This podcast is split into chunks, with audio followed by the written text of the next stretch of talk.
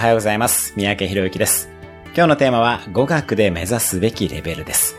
あなたは語学学習で何を勉強していいか悩んだことはないでしょうか？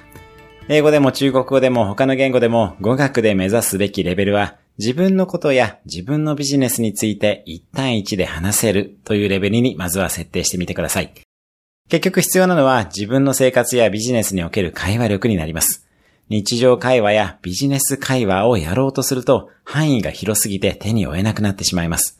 よって、まずは自分や自分に関することを1対1で話せるレベルを目指してください。1対1なら聞き返すことも可能です。また、私たちがよくよく話す内容はビジネスでも私生活でもかなり限られています。まずはその限られた内容をスムーズに話せるようにトレーニングしてください。よく話す内容は丸暗記してしまって OK です。